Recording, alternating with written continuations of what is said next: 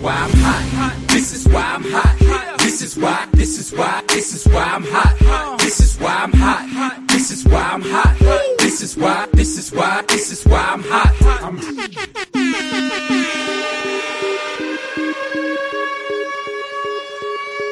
Здравствуйте, дорогие слушатели, с вами очень редкий выпуск West Coast of Cast и его очень редкие ведущие Илюха и Алекс Лил Ноник. Привет, Александр. Привет.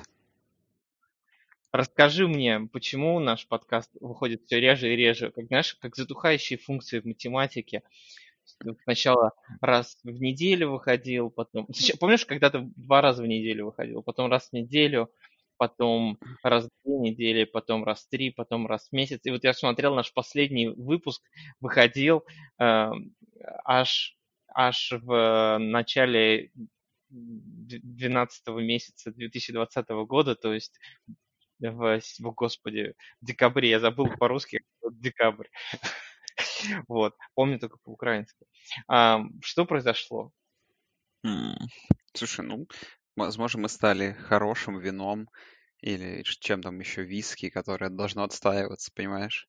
Ну, то есть никто не пьет хороший вискарь каждую неделю, а тем более два раза в неделю, понимаешь? Его пьют раз в несколько месяцев. Мне как- Я знаю несколько людей, которые пьют его даже чаще, чем два раза в неделю, понимаешь? Не, ну, это точно хороший вискарь?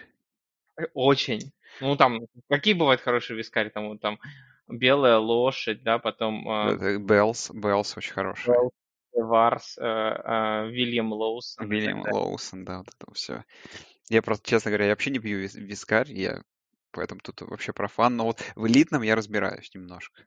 Я Слушай, у меня, именно, у меня за весь год, у меня за весь год ушла, эм, а, даже не до конца ушла бутылка вискаря, э, она еще там еще на донышке только, только есть, и то большую часть из нее выпил э, наш с тобой друг, товарищ, догадайся, как его имя. вряд ли это, это наш товарищ Эд, скорее всего, это другой товарищ.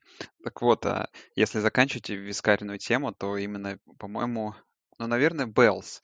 Я благодарен где-то этой истории десятилетней давности, но э, однажды я пробовал вискарь Беллс, и с тех пор я не могу никакой другой виски пить вообще ни в какую. Так что, Я, это, это практически успе- история успеха. да. Саша, я тебя поздравляю, ты пришел к успеху. Ну, знаешь, как, как- я... Мне не пришлось, как бы, понимаешь, долго, как долго пробовать, понимаешь, пробовать, там, тратить деньги на, элитный вискарь. Я попробовал плохой вискарь, э, слишком сильно перепробовал его, и, понимаешь, теперь мне нет нужды тратить деньги на хороший вискарь.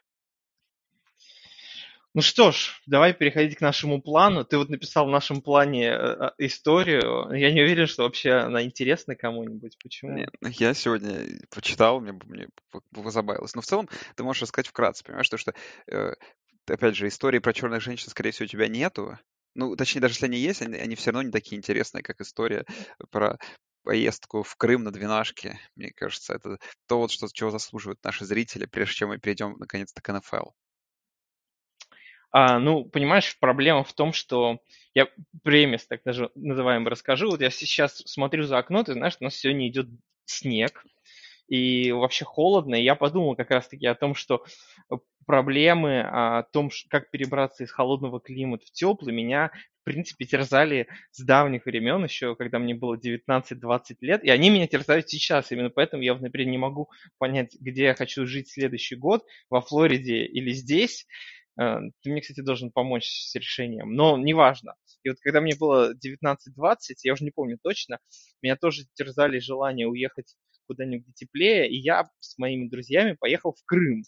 Тогда еще он, слава богу, был украинский, э, или украинский, как правильно. Ну, тебя в любом случае поправят в комментариях к этому подкасту, Да. не переживай.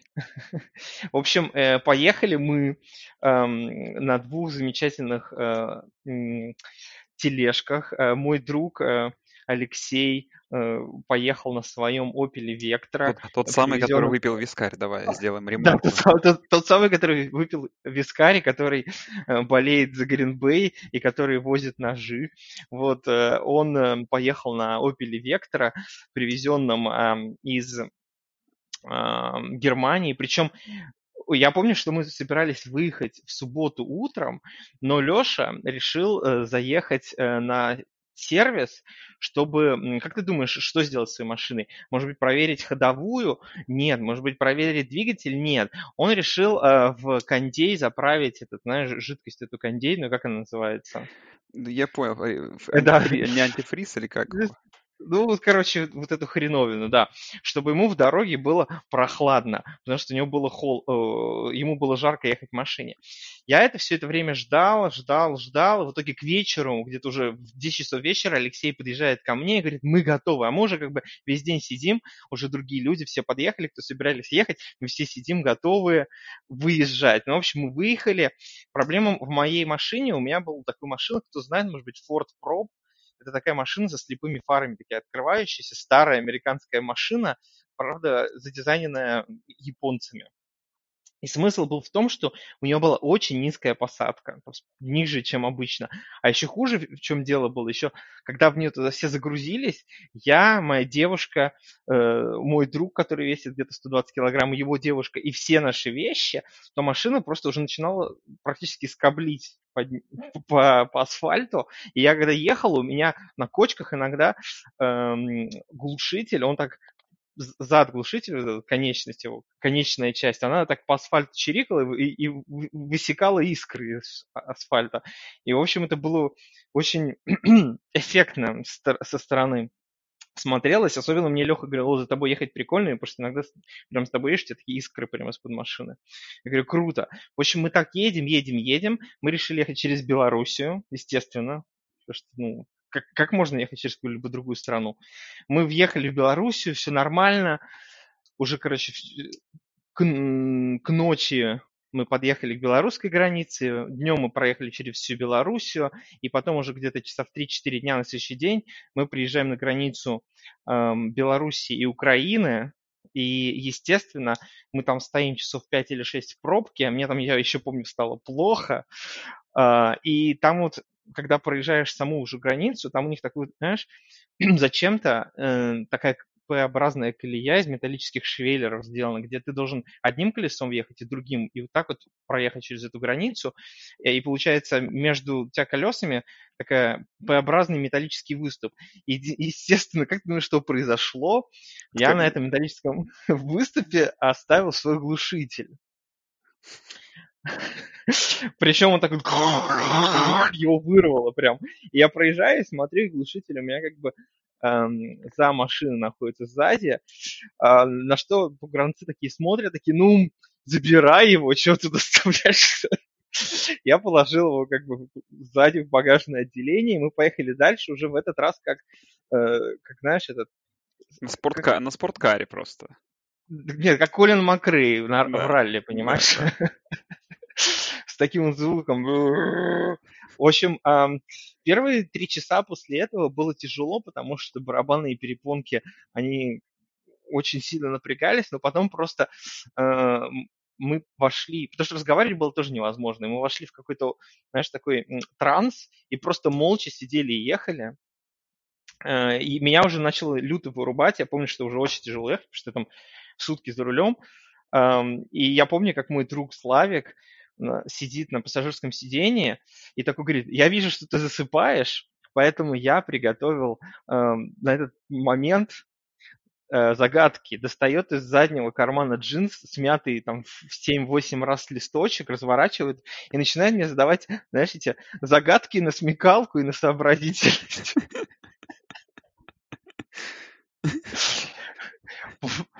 Вот. Э, в общем, но мне это помогло, потому что мы как уже ехали. Вот мы уже подъезжаем к Симферополю, остается там, осталось буквально пару часов. Э, там вот это вот от Николаева до там Симферополя, сколько там, часов 4 или 5 ехать. Мы подъезжаем к Симферополю, там вот эта прямая дорога, которая хреначит. И тут вот у Алексея на его э, векторе. Кстати, надо заметить, по, по, по дороге уже где-то в середине пути оказалось, что у него где-то дырка еще, еще одна есть в его э, системе кондиционирования, и все вот эта вот жидкость, которую он заправлял, она вышла, и поэтому кондиционер перестал работать, то есть он просто угробил эм, кучу времени просто так. И вот на его машине э, обрывается привод, Кто не знает, привод – это вот металлическая хреновина, которая соединяет коробку передач и колесо. И он перестает ехать. В общем, мне остается, что делать. Я хватаю, ну, достаю эм, этот трос. Трос оказывается достаточно коротким. И, в общем, на, на тросе мы едем до этого Симферополя. И я его тащу. Машины так перегружены, и еще другая перегруженная машина. Вот таким вот этим трамваем мы едем. Мы еще там перекрыли в один момент в Симферополе дорогу, потому что мы там пропустили поворот, чтобы заехать к Лешиной бабушке. И э, я вот пытался потом его развернуть через главную площадь на тросе. Это было феерично. Но на этом наши приключения не закончились, потому что когда мы поехали обратно, э, у Лешиной Векторы вот на перегоне от... А мы поехали, по-моему, по-другому. Да, на, на Лешиной Векторе, или так же, уже не помню. Вот там, где есть э, место, где к Киеву, через Киев мы ехали, когда на Киев едешь, там отличная трасса, мы там едем 140, и вдруг я смотрю, у него начинает идти пар из-под капота, из тех щелей машины. И мы такие, что же случилось, что же случилось? В общем, э, мы останавливаемся, и у Алексея на его надежной немецкой машине пробило прокладку головки блока цилиндров. И из-за этого он так вот практически сауну на дороге для всех устраивал. И тут мне пришлось два с половиной часа где-то его тащить от Белой Церкви, по-моему, вот до Киева, снова, короче, на тросе. А, после чего я ему оставил, не помню, сколько-то денег, чтобы он мог купить какие-то там запчасти. А сам, мне надо было уже на следующий день а, вообще на работу. Поэтому я говорю, мне надо хреначить. мы похреначили дальше. Там кое-как, а, кое-как еле-еле едем, я уже устал, и мы проехали эту странную границу, я вообще уже заколебался в щи, и вот уже в ночи мы едем, я уже думаю, сегодня в ночи приедем, и все будет отлично, выспимся, все будет круто. И тут я на дороге уже мимо Пскова, когда проезжаем, я еду и слышу такой бдых, глухой стук, что-то под днищу э, ударило, и потом эм, у меня машина перестает ехать. Я припарковываюсь, думаю, что за фигня, пытаюсь завести, ничего не работает. В общем, э, что делать? Мы решили там переночевать на обочине. С утра я просыпаюсь, беру, короче, остатки денег, которые у меня остались после отпуска, и те, которые я не отдал Лехе, и иду, э, ловлю маршрут, не маршрутку, а попутку до Пскова, там где-то в пяти километрах. Меня сбросили на окраинах Пскова, и первую, первую, первую картину, которую я наблюдаю, там э, три чувака пьяные в говно, а это где-то 5.30 или 6 утра в э, воскресенье. Да, мне, соответственно, на следующий день после этого надо было на работу. В общем, три чувака, пьяные в мат, шатающиеся, видимо, выходят из какого-то клуба или кабака, и они начинают пиздить какого-то чувака и требовать с него денег меня, меня, конечно, гложет совесть, потому что мне хотелось бы, с одной стороны, помочь человеку, но с другой стороны, у меня в кармане лежат заветные две с половиной тысячи рублей, и больше нет денег вообще. И я тут прикидываю шансы и понимаю, что если они отпиздят меня, а не его, тогда вся наша компания останется жить в Пскове. А в тот момент я еще не хотел уезжать в Псков, э, поэтому я украдкой обошел их и прошел там к магазину, купил у меня, я до этого успел там поковыряться и пришел к выводу, что, судя по всему, умер бензонасос э, каким-то образом. И я вот купил бензонасос от десятки, э, и какие-то там какие-то шланги, какую-то хрень, и поехал обратно на каких-то там попутках к машине. Я приехал, мне пришлось разобрать задний диван, потому что там э, бензобак находился под э, задним сиденьем. Там скрыть крышечку, которая прикрывала этот бензобак, выкрутить этот э, в этот, короче, бензонасос ну, а, у меня не получилось, все, я вспомнил, не получилось выкрутить, потому что там заржавевшие гаечки были, мне никак не получилось. Но что мне получилось сделать?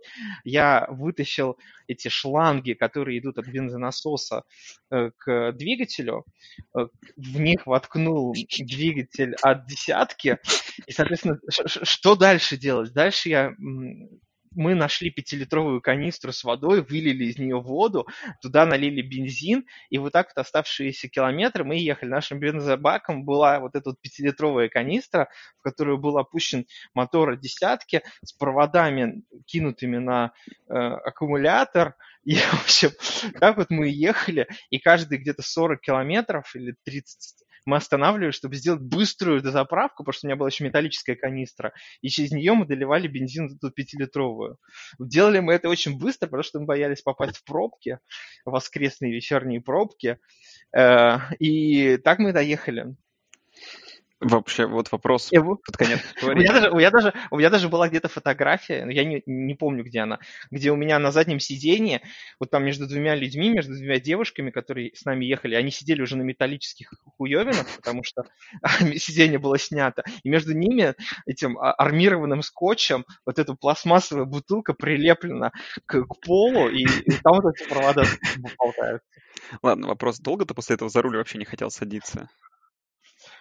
А, ну, мне пришлось, потому что мне пришлось ехать на работу, и на работу я причем ехал вот, вот, вот с этой вот а, бензиновой бомбой с, ну, с, коктейлем, с коктейлем Молотова на заднем сиденье. А быстро продал ты машину после этого? Не, машина это, слушай, машина это еще очень долго ездила, потом Потом я еще ее полностью все отремонтировал, перекрасил в красный цвет, э, восстанавли... восстанавливал медленно.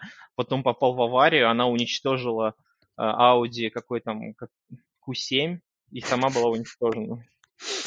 Грустная история. Слушай, ну у этой истории есть два варианта, конечно. Либо ее под отдельно, понимаешь, в конец подкаста или под отдельную подписку засунуть, либо э, люди, которые в 16 минуте подкаста не услышали ничего про американский футбол, а слушали эту историю, возможно, мы потеряли последних, понимаешь, слушателей нашего подкаста. Ну, так как этот подкаст, возможно, последний вообще в принципе, поэтому, мне кажется, ничего страшного. О, ладно, давай к футболу перейдем. Um, давай, ну смотри, у нас по плану было типа кто в огне, а кто в говне по итогам регулярки, но я предлагаю немножечко изменить этот план и um, по итогам регулярки, я отмечу, uh, обсудить основные награды, которые были выданы различным игрокам, точнее еще не были выданы, но мы сейчас их выдадим. То есть uh, новичок года, защитный игрок года, атакующий игрок года, камбэк года и MVP.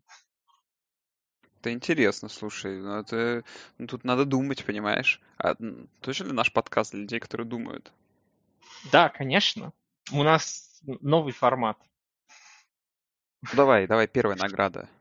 Давай начнем с эм, э, новичок, ну, типа, Rookie of the Year.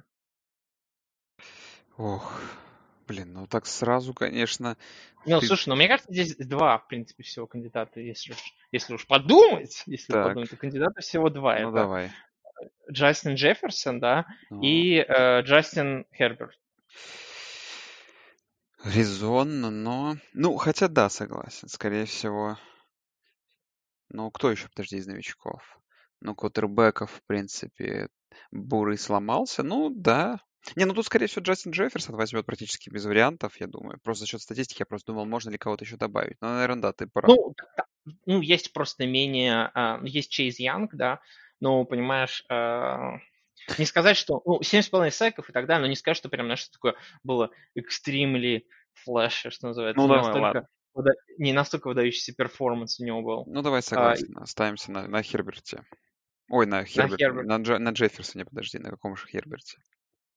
Давай, ну, мне кажется, знаешь, мне кажется, Джефферсон, потому что Херберт играл круто, но в итоге команда все равно э, очутилась в полном дне.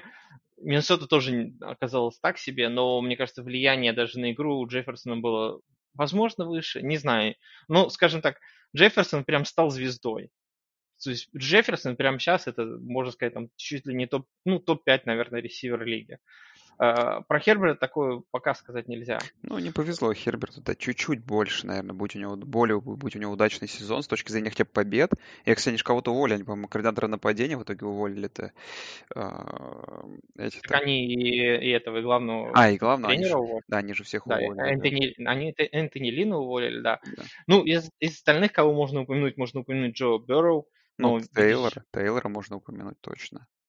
Э, да, Джонатана Тейлора. Можно еще упомянуть Тристона Верса, который сыграет в Супербоуле, между прочим. Но просто позиция у него такая, да, типа онлайнмен не очень секси, поэтому тяжело как-то даже э, его сказать лучший новичок. Но с другой стороны, мне кажется, если вот из не таких не э, звездных позиций, то Тристон Верс, наверное, один из лучших вообще новичков точно, как он себя показал. Ну а дальше там уже такие менее звездные люди. Ти Хейкинс круто сыграл, Чейз Клейпл в начале сезона круто играл. Кто там еще? Джереми Чин из, из Каролины. Но это уже, конечно, так, типа, символическая сборная, но не, не, но не лучший игрок. Ладно, да, давай дальше. Дальше. Defensive Player of the Year. Ну, тут, я думаю, варианта практически нету.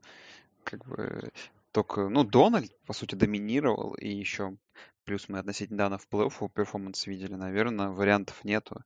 Ну, и какого-нибудь... Что, что насчет Вота? Который Ти-Джей, потому что все да, его да. капят. Даже кот согласен мой, который зачем-то решил э, посреди ночи активизироваться. Ну, наверное, да. Не, ну, слишком уж доминирующий Дональд выглядел, я думаю. Тут э, как бы, возможно, близок был вот, но, конечно... Слушай, ну, я, я согласен. Э, скажем так, Ти вот офигенно крутой, но человек. А Дональд остается быть не человеком. Да, да, вот в этом, наверное, вся проблема. Ну и сколько Дональд игр выиграл в этом году? Чуть ли не в одиночку. И, и учитывая, что если бы Питтсбург оставался мощной командой, да, и эм, и прошел конец регулярки круто, тогда это одно дело было бы, но так как э, конец регулярки у них получился скомканным, тут, конечно, тяжелее об этом говорить, поэтому я согласен, что Дональд должен быть победителем в данном случае. Ну, соглашусь-то, давай. Окей, okay. Offensive Player of the Year – ну, тут, конечно, вариантов много. Ну, как я вообще помню, по этой награде ее в теории не дают номинантам на MVP. То есть, например, Да. рассматривать типа Роджерса здесь или э, кого там, Махомса или э, Лося Алина, наверное, мы не будем. Ну, Но наверное. обычно, а- обычно MVP дают квотерам, да, а Offensive Player of the Year не квотерам, Ну, поэтому... Ну, не знаю, для меня тут как-то таких вот, вот варианты, которые прям на голову приходят, это, наверное, Хенри, который крутой сезон провел, Дикс, который очень сильно тащил, а, как раз Алина, и, наверное, ну, мне очень нравился Адам, Адамс в этом, в Гринбей, мне кажется, вот у него тоже. То есть, ну, я думаю, тут Хенри выиграет вообще без вариантов. Ну, но я бы еще Камару добавил. Единственное, что его пятно и, ну, возможно, Кука, я не знаю, но пятно на резюме Камара получилось так, что когда выходил Хилл, ему было гораздо сложнее играть, потому что они друг другу не подходят. Мы причем, по-моему, это уже обсуждали, я уже не помню в каком подкасте. Но когда вернулся Бриз в состав, Камара снова там отжег, и в последней игре 6 тачдаунов, не в последней, на 16 неделе, 6 тачдаунов э, занес. В общем, э, мне кажется, он тоже стоит упоминать. Но, наверное, как человек, побивший рекорд по ярдам Хенри, я думаю. Ну да. Ну и, получается, остается MVP. Но тут три человека. Роджерс, Нет, Махом... погоди. Comeback Player of the Year. Ох, ё-моё. Это слишком самая сложная награда. Тут нужно сказать, кто вернулся в этом году.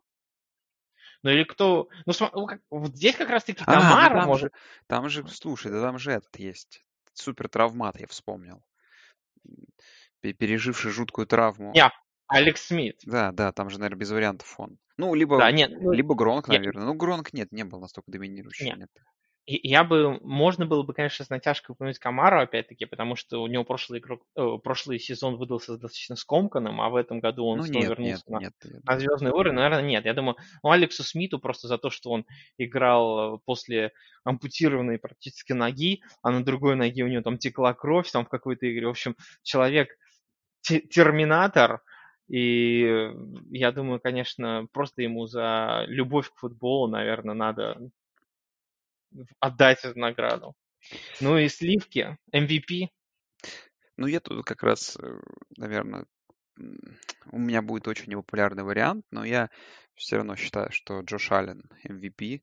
Хотя, понятное дело, что награда отдадут заслуженно э, эм, да, Аарону Роджерсу. Аарону Роджерсу, но все-таки Ты я даже, считаю, ты даже имя его произнести не хочешь, да, да? даже Ты, не хочу имя ты- произнести. Но мы, ты- ты- мы ты еще как- обсудим его, ты- подожди. Мы его ты как обсудим. Путин и Навальный.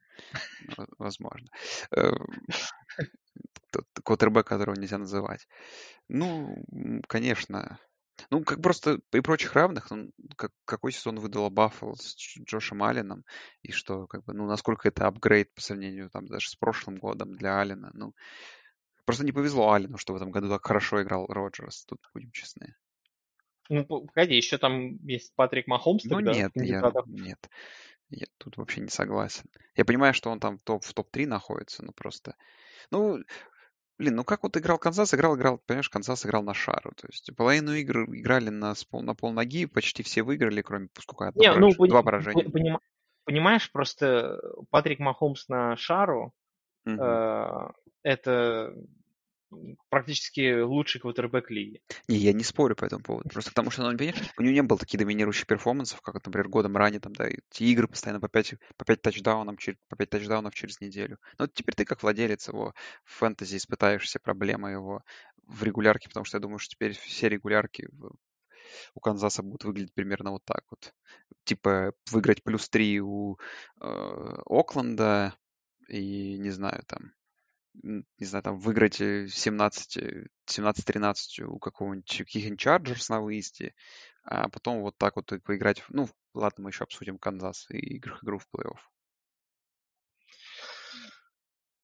Окей, ам, ну что, давай подводить итоги wildcard а. Мы Ну, давай вылет- идти. вылетевших команд подводить в Да, основном. да, я, да, мы будем как пирамида мы будем проходить, как пирамида Маслоу, начинать с команд, которые вылетели, а, обсуждать, э, что произошло, а, и дальше тогда идем до, ам, соответственно, дивизионных противостояний и до чемпионшипов. В вайлдкарде. Давай начнем с Кольц. Ну, Кольц первые вылетели по расписанию. Слушай, ну вообще с Кольц такая непонятная ситуация. Я даже их вот в списке, если ты видел моих вопросов, которые тебе дал, даже обсуждать их не хотел, потому что непонятно, что с командой дальше. Талант есть, что Риверс пока, я как понимаю, тоже непонятно. Нужно зажать за Не, э, э, Ри- Ри- Риверс все, он за- завершил карьеру. А, он же завершил карьеру, да, точно. Ну, тогда тем более не знаю. Как бы, я думаю, что сейчас какая-то режим перестройки будет у Кольц, поэтому...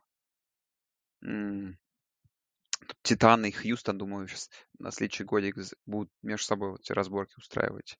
А, ну там хотя еще Джексон должен появиться. Ну, это ладно уж, мы не будем загадывать. как, как- ну, погоди, у них есть, понимаешь, у них есть бэкдоры различные. Я думаю, мы еще, возможно, если мы когда-нибудь за- запишем подкаст, мы еще обсудим все эти будущие, но я к тому, что у них может быть, э, у них может быть план такой, что подписать кого-нибудь из э, э, суще- уже готовых квотербеков, как они сделали с Риверсом, но в, это- в этом межсезонье будут уже доступны варианты со Стаффордом, в этом межсез- межсезонье будут доступны варианты, э, возможно, с кем-то еще, возможно, с Роджерсом, возможно, с- еще будет шанс с Райаном, возможно, с Дэшоном Уотсоном. Ну, Дэшоном Уотсоном, мне кажется, вряд ли им а, продадут в кольц. Ну, в общем, какой-нибудь Стаффорд в теории, в принципе, э, может к ним Не, ну подойти. персонал там есть, в принципе, да, хороший персонал на нападении. Ну, но все равно, знаешь, они будут командой выше среднего, но я думаю, что не, не станут командой, которая будет бороться там. То есть, ну, за плей-офф, в плей-офф попадут, например, в следующем году. Ну, например, если подпишут какого-нибудь Стаффорда того же, в плей-офф, понятное дело, 100% попадут. Но то, что они там больше одной игры выиграют, и вообще не верится. Ладно, давай. Следующая команда, которая отлетела от Рэмс э, за счет того, что у Рэмс была очень крутая защита, это команда Seattle Seahawks, которая могла, в принципе, по регулярке шла достаточно уверенно и могла даже э, первый э, посев взять в теории, да, но в итоге отлетела в wildcard раунде. Да, был такой, очень много ненужных поражений по ходу регулярки. Есть еще много вспомнить. Каких поражений? Ну, Сихокс. Тут я вообще хотел ну, обсудить весь дивизион. Ну, давай уж по Сихокс мы чуть-чуть пройдемся. Тоже, знаешь, э, интересно. То есть, ну, праймовый сейчас Рассел, великолепный корпус ресиверов, такие средние плюс раненбеки, но нет защиты, понимаешь? И перспективы то, что защита появится за один год, ну, ну, за один драфт, точнее, мне слабо видится. И Ну, они, понятно, контендерами останутся. То есть в следующем году там в плей-офф они попадут. Они, наверное, в следующем году, сейчас такой вот мой bold prediction, ну, мы сейчас обсудим этот дивизион, что, наверное, будут какой-то такой, наверное, самой сильной командой в дивизионе. А, но в целом, опять же, так, Не, не Сан-Франциско, не Рэмс, не вот, Аризона да, и Кардиналс. вот можно дальше перекидывать. Это очень странный дивизион получается, западный, да, потому что мы сейчас возьмем что? Давай пройдем Сан-Франциско, да, пошли слухи, что ч- хотят сливать, да. Если это произойдет все-таки, опять же, пока, я как понимаю, все не подтверждено, ну, допустим, будут искать кого-то на драфте, какого-то квотербека или еще что-то. Я не, непонятно, что, или с Маллинзом, или кто там, Битер, там, ну, вообще Не, не, я думаю, план такой, что если будут сливать Гаропола, то я думаю, э, будут э, брать ему на замену уже готового кутербека, потому что, в принципе, команда готовая уже снова выходить в Супербол. Единственное, чего не хватает, это квотербека, и ждать, эм, ждать возможности, я думаю, нет, и смысла нет, потому что у тебя, когда оборона эм, уже собрана, у тебя есть молодые там звезды на контрактах, лайнбекеры, кор, лайнбекеры, корнеры, линии и так далее, нет смысла вот этого ждать, гадать с квотером. Мне кажется, нужно брать правильный вариант. И я думаю, Стаффорд как раз-таки тоже один из вариантов, который может им подойти. Почему? Потому ты знаешь, что э, м, у Кайла Шенахана очень хорошие отношения с Мэттом Райаном, а Мэтт Райан на самом деле друг Стаффорда, и у Мэтта Стаффорда даже есть дом в Атланте, он находится буквально в нескольких домах от Мэтта Райана, они вместе тусуют, проводят время, и они там друг друга все хорошо знают, э, поэтому, возможно, даже через какие-то такие ниточки они будут пытаться его выудить. Это вот так- такая вот идея у меня пришла недавно в голову.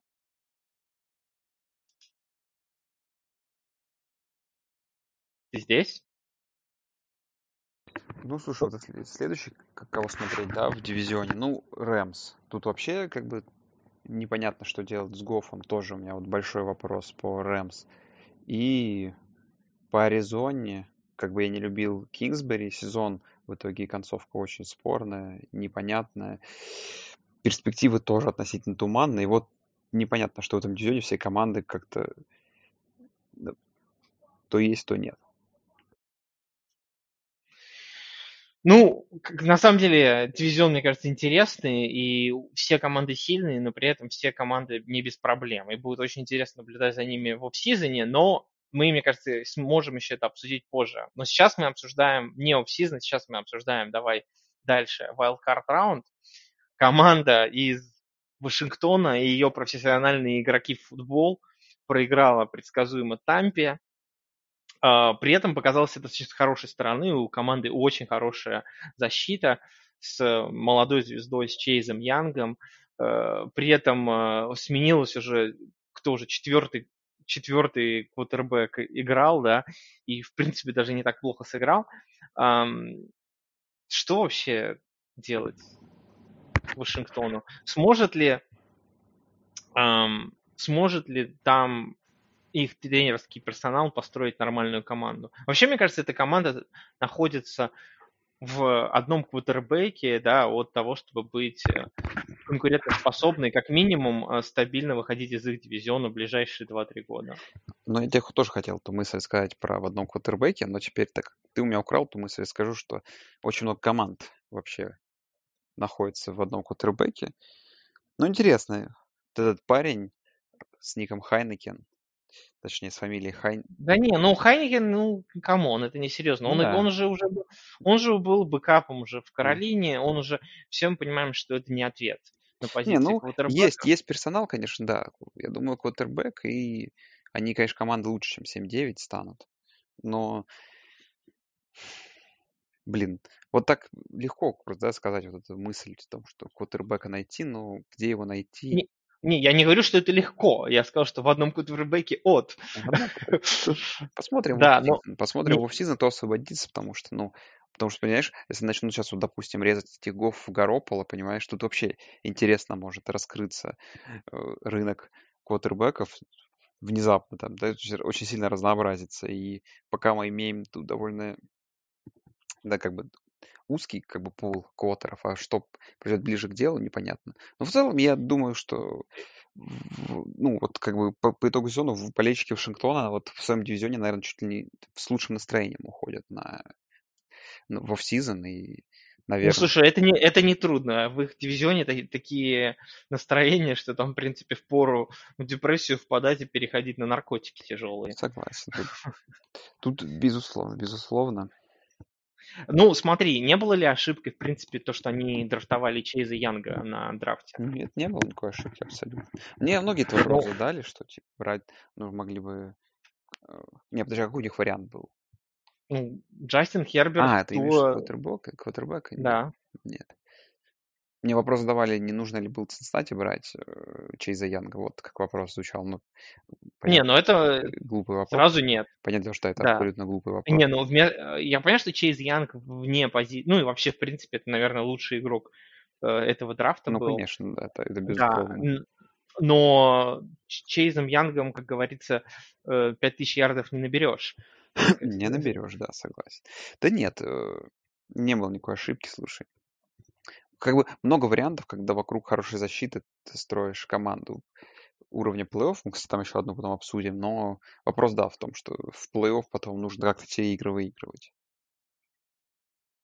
Эм, Окей, ладно, давай к следующей команде переходим. Titans отлетели от Ravens. В принципе, у них были даже шансы там зацепиться за игру. Она не была такая уж безнадежная, но Ravens взяли реванш за прош- прошлый год, когда они проиграли Titans в дивизионном раунде. Да. А, В этом году они обыграли Wildcard Titans. Titans особо ничего не показали. В принципе, игра... Я уже немножечко подмылилась она в моей памяти, но, по-моему, достаточно натужная была Ну, такая не- игра. такая довольно не самая приятная, конечно. э, Ну, такая, типичная заруба такая, которая превратилась в защитную зарубу футбола. У- Да, и, и нашего выбранного Offensive Player of the Year полностью остановили. полностью У него там было, да, у него там были какие-то просто 40 ярдов на выносе за всю игру. И, эм, в общем, что делать Titans теперь? Продолжать верить, Да что я думаю, что в, Тай- в Тай- может? Titans, как бы, ну, слушай, укреплять на драфте какие-то слабые позиции. А что, что какие слабые позиции, если подумать? Какая у них слабая, какая слабая позиция, да? Хороший вопрос. Просто, ну вот что ты, что ты будешь укреплять в этом нападении? Смотри, ресиверы есть, раненбэк есть, вроде там э, квотербека вроде как нашли, да, то есть там Райан Теннехилл вроде как нашел себя, но вот тут выходит и против Рейвенс ничего. Не, ну тут ты тоже не можешь на это загладить. Слушай, ну я единственное, что вот помню, что по ходу зоны очень много игр было, они, где они пропускали много очков. И, наверное, ну, значит, это можно защитой что-то сделать. Потому что там, я помню, и 41 очко от Браунс пропущено, там и по 30 с чем-то от Цинциннати с, э, со Стиллерс, там и с Тексанс и прочее. Ну, есть, есть где укрепить, наверное, защиту. Будем смотреть. Нет, Цинциннати, Теннесси это в порядке. Вопрос только, знаешь, что как бы все играли, да, в этом году. То есть Танахил второй сезон уже в прайме выдает, Хенри выдает второй сезон в прайме. То есть будет ли это через год? То есть такой же уровень держать этой команды? Тут, конечно, никогда не предугадаешь. Но в целом, я думаю, что в Теннессе еще такое, знаешь, окошко на один год, ну, на, два, возможно, еще открыто. Форточка, я бы сказал. Ну, форточка-то. Учитывая, что да, что сейчас их дивизион будет становиться все сильнее и сильнее, на самом деле. У- Учитывая, что они играют сейчас в AFC, где у тебя теперь есть и молодой э, Аллен, где у тебя есть Ламар, где у тебя есть э, Махомс, где у тебя есть Херберт, где у тебя, возможно, останется Дэшон Уотсон. В общем, все вот эти вот пар- парни, да, они нас, насытили AFC, и не уверен, что будет очень легко играть. Ам, давай дальше продолжать. Берс бесславно абсолютно слили Сейнс в достаточно тоже унылой такой и медленной, вялой игре. Да. Ну, в общем-то, опять-таки ничего, ничего удивительного в этом нет, да, потому что все предсказывали поражение Берс. Там скорее было непонятно, почему Сейнс так долго с ними мучились. И а, вообще ходили слухи, что Мэтта Неги могут уволить. Вообще ходили слухи, что... Не то, что... Ну, очень странном состоянии находится сейчас Чикаго, потому что у тебя и GM на волоске, у тебя и head coach на волоске, и э, квотербек, который уже, казалось бы, с этих волосков сорвался несколько раз, но продолжает почему-то играть. Команда, которая столько лет была в rebuild е, и кажется, что ее снова надо запускать в rebuild. Не знаю, тут на самом деле как это, та самая мысль про в одном квотербеке, на, на самом деле нужно этот вопрос. То есть, как бы опять же, вот, да, по, прошедш, по прошествии уже, считай, сколько, ну, недели три прошло, скорее всего, по-моему, да, с самого wildcard. Понимаешь, никакой новости, по-моему, из стана Чикаго нет, ни о том, что будут делать трубой, либо Фолс, либо что, как бы, да.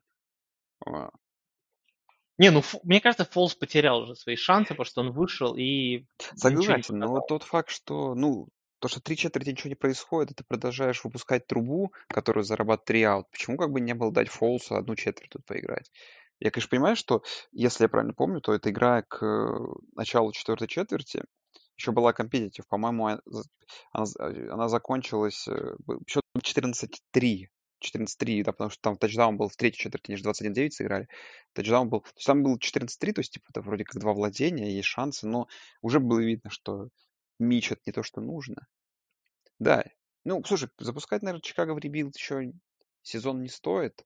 Вот, А что делать? Ну, терпеть еще один такой сезон? Мне кажется, не, знаешь, ну я бы, я бы е- как... е- есть же такая, есть же такая поговорка, если вы продолжаете делать то же самое в надежде на э, другой результат, то вы идиот. Слушай, Да, ну, вот мне кажется, ну давай хорошо, давай, давай какой итог мы с тобой подведем. Получается, мы подходим к тому результату, что половине команд лиги нужны квотербеки, так и еще и половине команд, там, у которой более-менее хороший состав, по-прежнему эти квотербеки тоже нужны. То есть там из этих половина, пол- из этих половины или из половины лиги, в половины, половина из этой половины, да, это компетитив команды, которые могут попасть в плей-офф что-то сделать, но им нужен квотербек. И ты мне практически сейчас напомнил старый советский анекдот, где учительница в школе рассказывает своим ученикам на уроке по математике. Говорит, я уже задолбалась объяснять, что половина не может быть меньше или больше, а большая половина класса этого не понимает. да, что-то типа того. Вот. Да. Ну, слушай, ну, какой давай вариант? Давай быстренький вариант для Берца. Катают об- обоих квотербеков или, не знаю, пытаются что-то выменить? На драфте, конечно, на никого не возьмут они. Хотя, подожди, у них же там... Нет, пика у них нет там. То есть, получается, у них Слушай, да, довольно мне низ- кажется, низкий мне кажется, на- на- надо уже дать э, возможность э, Райану Пейсу э, отдохнуть. Не, ну слушай, ну защита А, есть, понимаешь? Ну, то есть ты не можешь... Хорошо, я тебе вот как, как короче, давайте вот такой take. Ты не можешь сливать как бы, ну, как бы, ты не можешь ходить в rebuild, когда у тебя вот такая отличная, как, по сути, prime овая защита, понимаешь? То есть она сейчас вот...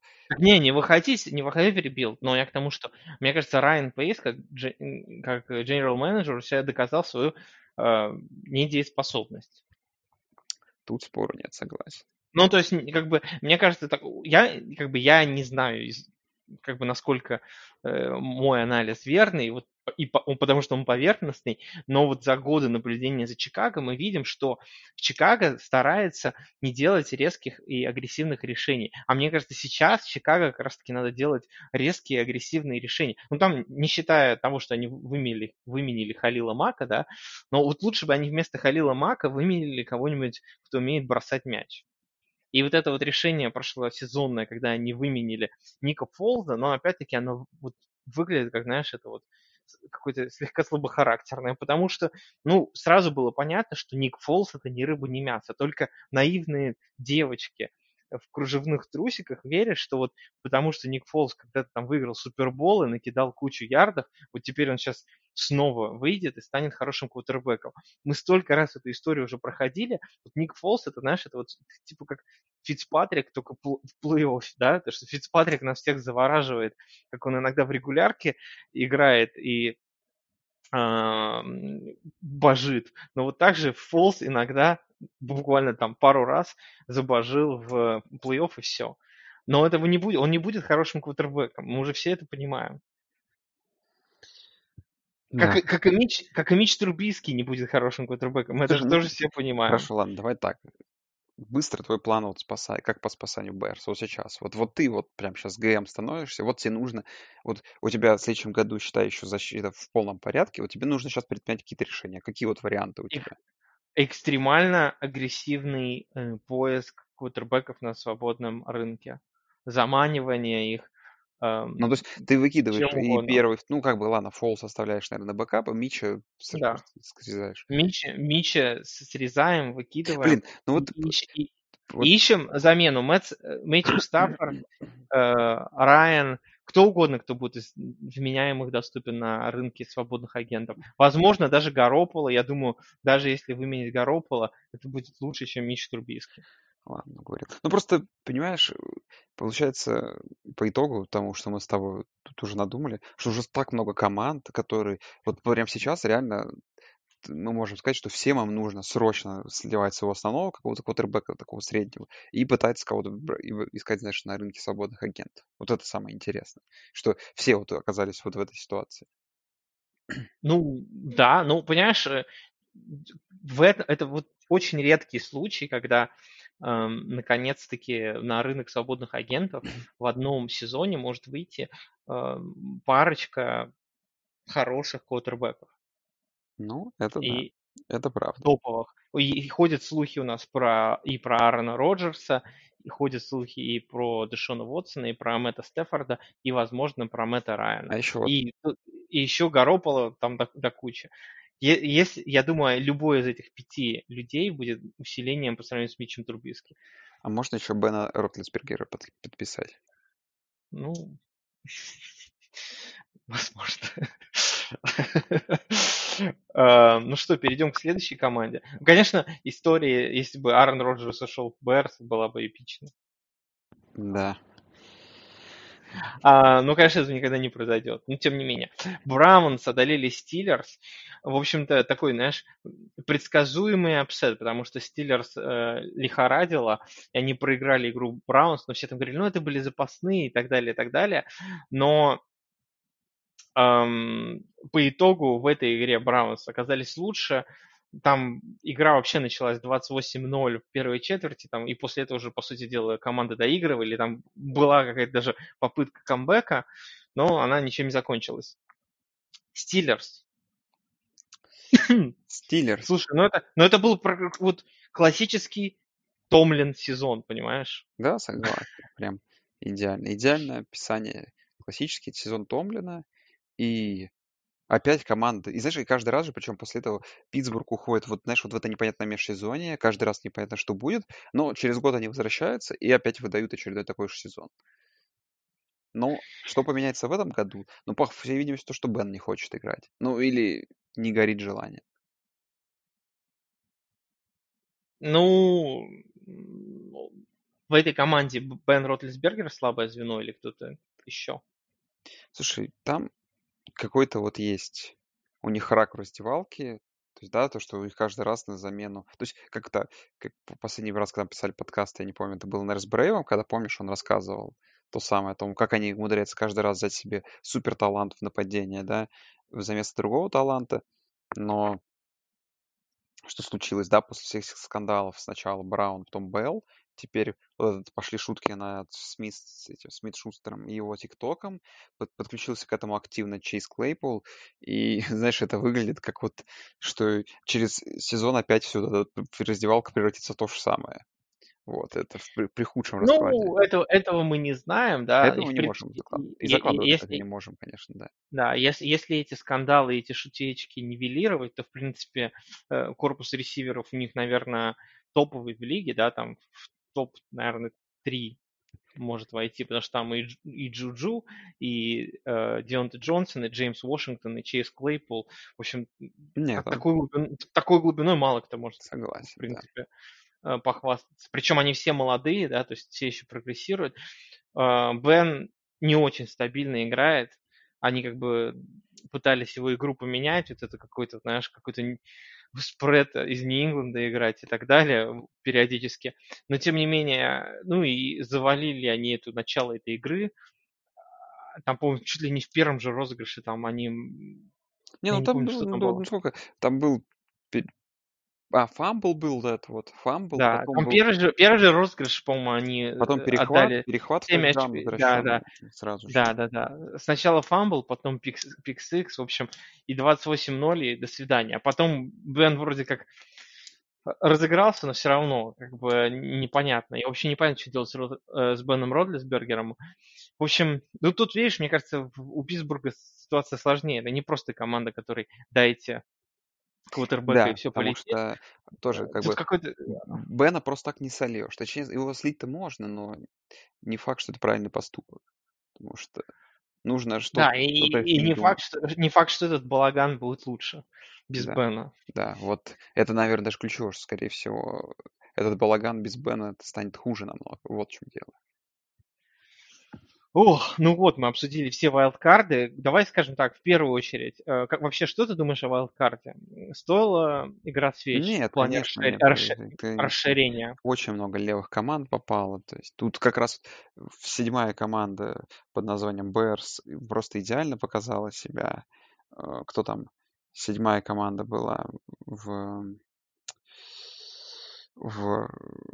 Не, ну в AFC все нормально. Ну, Почему в AFC Кольц? все нормально, да. а, Ну, опять же, а, понимаешь, опять э, же, Не, в AFC седьмая команда это была Браунс, была которая Браунс, да. обыграла, Она обыграла, обыграла Стерлинг. согласен. Ну, я к тому, что потом, ну, как показал, то есть, ну, а, понимаешь, середина АФК была очень сильная. Вот, вот эти команды. Но вся проблема в том, что топ-2 АФК, как оказалось, оно на, на голову сильнее вот этих всех команд. И, ну, Ну, тут, кстати, не факт, потому что мы сейчас еще обсудим эту игру, которая была между Браунс и Чивс, и там, в принципе, игра-то была очень близкая. В- но в целом я считаю, что это было, наверное, какое-то лишнее действие. И, Не, мне кажется, я, я, честно говоря, не против. Мое личное мнение, что просто слишком нечестно это то, что одна команда получает боевик, и мне кажется, нужно просто расширять плей-офф дальше и делать вообще 8 команд плей-офф. Ну да, по сути, потому что ты ничем, ничего не поменяется при 8 командах в плей-офф, просто у тебя две отдыхают на первой неделе. Вот. Ну, тогда, ну, и честно тебе скажу, что если так подумать, какая восьмая команда в ВФК, то это там, ну, условно говоря, Майами. в году был М- Майами, либо там вариант другой, это э, Лас-Вегас Рейдерс, ну, согласись, тоже. Да. Команд, как бы, Ну, да, но э, как бы лишняя игра хуже не будет. Я понимаю, что, да, э, что это, в принципе, скорее всего, проходная игра, но, с другой стороны, это хоть какое-то напряжение для команды, которая выигрывает первый seed. Но сейчас, мне кажется, слишком большое пре- превосходство для команды, которая получает первый seed. Раньше хотя бы их было две, и можно было обосновать, что вот, да, вот две лучшие команды, они получают боевик. Сейчас получается так, что первая команда, э, ну, слишком се- сери- серьезное и важное преимущество этот первый сид становится. да, тут соглашусь. Соглашусь и надеюсь, что это поменяет как-то. Ну, в целом футбола было больше, наверное, это было здорово. Просто единственное, что порой, конечно, были вот игры. Ну, то есть, например, да, вот была, откровенно говоря, игра Рейвенс против Тайтанс, которая при всей саму как бы, крутости, она была довольно несмотрибельна. Ну и, конечно, игра Saints Bears, она прям вот Ну, видишь, проблема в том, что вот в этом плей-офф все игры Saints и Ravens иногда мучительно смотрелись. Это да, это абсолютно бессмысленно спорить с этим. Давай, ладно, дивизионный раунд. Да, дивизионный раунд, Рэмс, Пекерс, Ну, и тут Рэмс, в принципе, без шансов ну мы Рэмс отлетели. обсу- обсудили так немножко. Слушай, ну Да. не знаю, тоже, наверное, надо что-то с Гофом делать. С другой стороны, тоже, знаешь, менять Гофа на мыло, как это не было -то тоже непонятно. То есть, А есть ли проблемы с э, Маквеем? Или это только Гофф? слушай, ну, как бы я как человек, который очень сильно слежу за Рэм в связи с тем, что мой друг э, сильно за ним следит, и мы часто с ним смотрим игры э, Рэмс. Я последние, наверное, игр 5 Рэмс видел. И, честно, ну, порой его решения вызывают большие вопросы. То есть там игры порой так же, как и выигрываются абсолютно какими-то талантливыми розыгрышами, так же, как эти талантливые розыгрыши с- оказываются абсолютно бестолковыми и приводят к поражениям, приводят к каким-то непонятным потерям мяча. Эти розыгрыши четвертого там э, и гол абсолютно ужасный. Там, один первый гол с одного ярда, а потом просто четыре подряд непонятных плея. Ну, вызывает порой вопросы его действия, но, наверное, он тоже как-то, как и все молодые специалисты, что-то ищет себя. Как бы успехи все равно говорят о, о- о том, что команда в плей-офф попадала, команда попала в плей-офф, команда обыграла очень сильного соперника, которого, э, ну да, Сихокс, про которого, которого все считали андердогом. Поэтому вот. Ну, единственное, что я не знаю, я бы на месте Маквей что-то бы начал думать. Потому что, кажется, Гофф... То есть Возможно, знаешь, ему не хватает таланта, квотербека. Возможно, проблема идет от этого. Потому что он как будто бы зажат в какие-то рамки. Да, мне кажется, Гофф, он просто тупой. Ну, он тупой и У неаккуратный. него, И у него, неаккуратный не, он, порой. Ну, как вот он порой, да, ну, то есть не тупой, понимаешь? Ты тупость у некоторых вот его передач, там, не знаю, когда он, ну, вот, и- вот перехваты вот его характерные, ну, сколько там за последние игр 5 у него вот то, что те игры, которые сделал, был в перехват, когда он просто кидает мяч в сторону, где нет и даже ресивера близко, и кидает просто перехват. То есть, ну, в свободное поле на защитника на чужого кидает. Ну, то есть это, конечно, может тупость. То есть, да, это оправдать тупость очень хорошо, кстати, можно. Тупость на накладывать. Но все-таки я думаю, что тут какая-то, может, ментальность, или может, просто слабый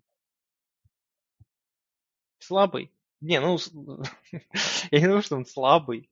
Ну, я имею в виду слабый, как квотербек. На, на ум. Слабый на ум. слабый. Ну, точно тупой, да. В итоге мы пришли, в итоге э, вывели, вывели то, что Гоф тупой. Ну, надеюсь, надеюсь, что Маквей еще повезет.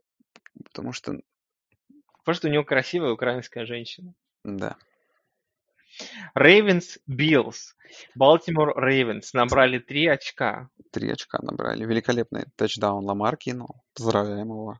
Слушай, знаешь, это вот... Мне кажется, Ламар теперь до конца своей карьеры это будет просто э, камень преткновения для всех болельщиков, которые будут спорить и разделяться на, на его почве. Половина будет говорить о, о том, какой он великий и крутой, а вторая половина будет продолжать обсирать и говорить, что он никогда не выиграет Супербол. И тут вот сейчас новость прошла, сегодня только читал, то, что э, ну, руководство Рейвенс и Ламар обсуждали продление контракта, э, поговаривают, что все-таки заслуживает он продления, но сумма страшно называется, почти 40 миллионов долларов В год? в год. И это, конечно, ну, я думаю, что у любого человека вызовет это огромный вопрос. Такое продление. Ну, опять же, вопрос в цене. Ну, опять же, а что ты сделаешь? То есть, ну, кома... человек MVP в прошлом году выиграл, да? Ну, два года назад уже. В этом году команду вывел в плей-офф, причем вывел в плей-офф как? То есть после очень такого, помнишь, се- середин, где-то за середине они очень сильно затормозили, а в конце это какой стрик, там Балтимор, по-моему, 6 игр подряд выиграл. В регулярке 5, 5 игр подряд выиграл. То есть там 3 поражения, были, они 6-5 же, а потом они просто подряд 6 игр катком прошлись, причем там были абсолютно увереннейшие победы. Всех там переехали, кроме, наверное, игры с Кливлендом. И, ну, ты не можешь, понимаешь, не дать продление, наверное, такому квотербеку. А вопрос, Да, он стоит? но... Сейчас любой молодой квотербек, слушай, заслуживает погоди, денег. ну, давай скажем, Ламар э, это элитный квотербек? Ну, я считаю, что нет, но, опять же, кто-то может и поспорить.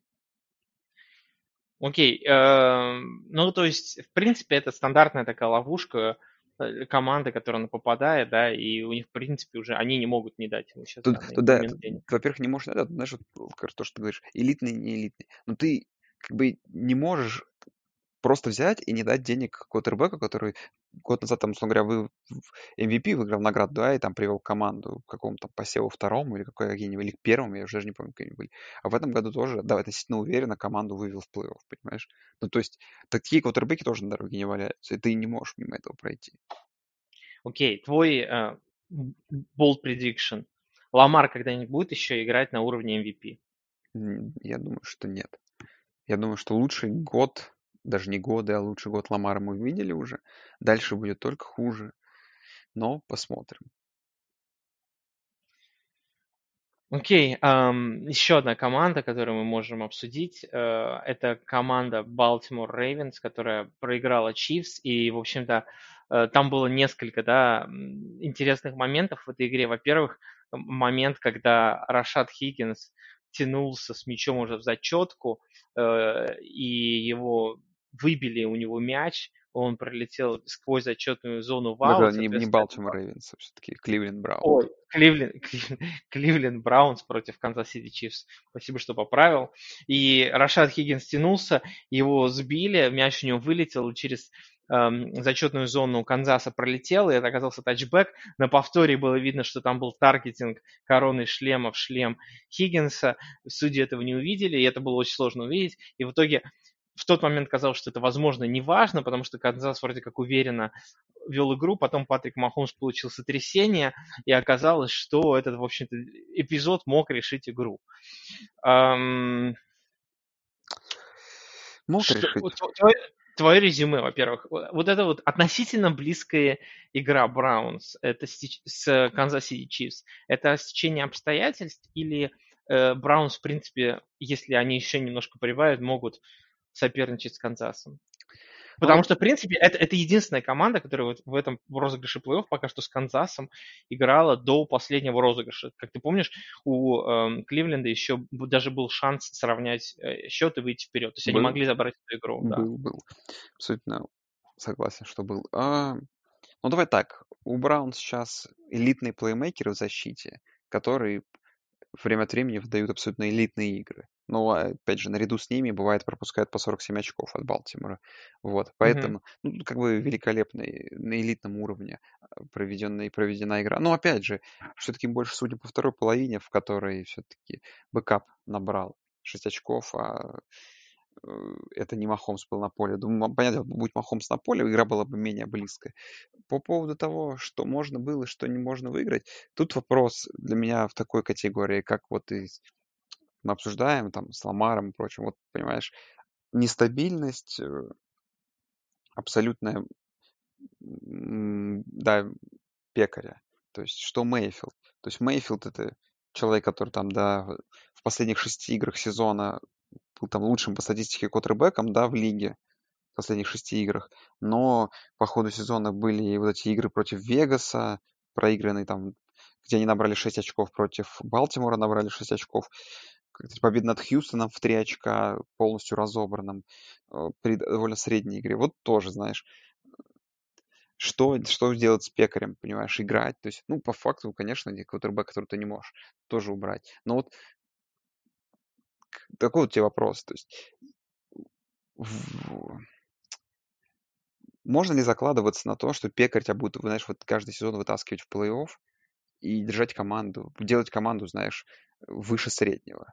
Вот, знаешь... Вытаскивать, вытаскивать, наверное, нет. Вот, ну, по крайней мере, вот на, он, на он, этом этапе как, карьеры. Когда Но прет, его... когда прет, да, тогда прет. То есть, да, вот как это было. Когда, помнишь, когда там Теннесси обыграли супер разгромив, когда там просто у него 5 тачдаунов в первой половине, все летит, вот да, он играет на свеге на своем, но вот когда команда проигрывает, ну вот когда же в этой игре показала, да, то есть ты не тот, на кого может складываться, как, как, как плеймейкер. Как бы, знаешь, как, как бы не превратиться в того самого э, Риверса, того же самого. Ну, да, Риверса, мне кажется, там еще Очень даже... далеко, конечно, понятно, Далеко, да. Но есть, um, понимаешь. Я думаю, на, на данный момент э, основное место, где, мне кажется, Бейкер Мейфилд может прибавить, это в области сокращения ошибок и перехватов, и как раз-таки за счет этого он и, и сильно улучшил свою игру во второй половине сезона, да, там последние там, шесть игр, которые ты говоришь, просто за последние там, во второй половине сезона он бросил всего два перехвата. Да. И это отличный показатель. Там. И в целом за весь сезон он бросил всего 8 перехватов.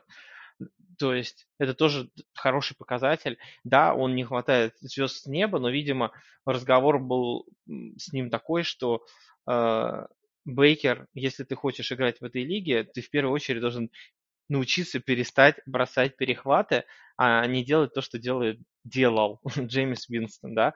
После того, как ты научишься перестать бросать перехваты, можешь уже пытаться быть там ганслингером или пытаться делать что-то еще. Вот мне кажется, если он это сможет сделать, то это хотя бы, хотя бы см- сможет эм, дать возможность команде из Кливленда оставаться на плаву и плей-офф релевантный, да. То есть э, хотя бы оставаться вот на уровне типа команды 10-11 побед, э, а дальше как пойдет. А, но при этом пока что да, не видно, что он сможет выйти там на, на какой-то элитный следующий уровень. И есть большие сомнения, что он, в принципе, э, может это сделать. Да, согласен. Ну, есть он показал своей игрой, что он может быть э, стартером на долгое время, да, то есть и если он изби- будет избегать ошибок, будет играть относительно неплохо. Но ему еще очень-очень много развиваться надо и развивать свой потенциал, но мы не знаем, есть ли этот потенциал. В этом а, вот основное опасение для команды из Кливленда. С другой стороны, ну, извините, как бы для Кливленда это и сейчас победа и успех. Ну и считай, команда запакована в защите очень неплохо, в нападении. Какие, ну, корпус принимающих, да, Хиггинс, Человек Джонс, Лэндри, Хупер. А, кто там еще? Выздоровеет же. ОБЖ. Э, Нюхатель кокаина и... Да. Чабб, Хант. Считаю, все-таки их, хоть они довольно средними были в этом году, считаю, что они могут выдать performance куда лучше. Поэтому на драфте, как, конечно, поработать. Потому что в том году кого они же брали этого, все в линию уже усиляли, если я правильно помню. Не Бэктона они вроде брали, уж сейчас не вспомню. Я, честно скажу, не вспомню. Ну ладно, а... я к тому, что, ну, как-то тоже подзащитить, подзащитить еще больше Мейфилда и посмотрим.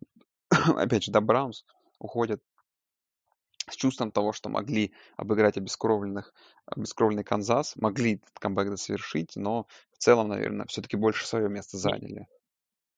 Дум, главное вот для Кливленда не думать о том, что а могли бы мы играть в Суперболе. Нет, конечно, Понимаешь? конечно, это абсолютно бессмысленно. Могли, но и это было бы незаслуженно. Я согласен, это было бы странно. Их, их бы разобрали бы там по кусочкам, скорее всего. Ну, мы переходим к самому сладкому, к эм, Championship играм.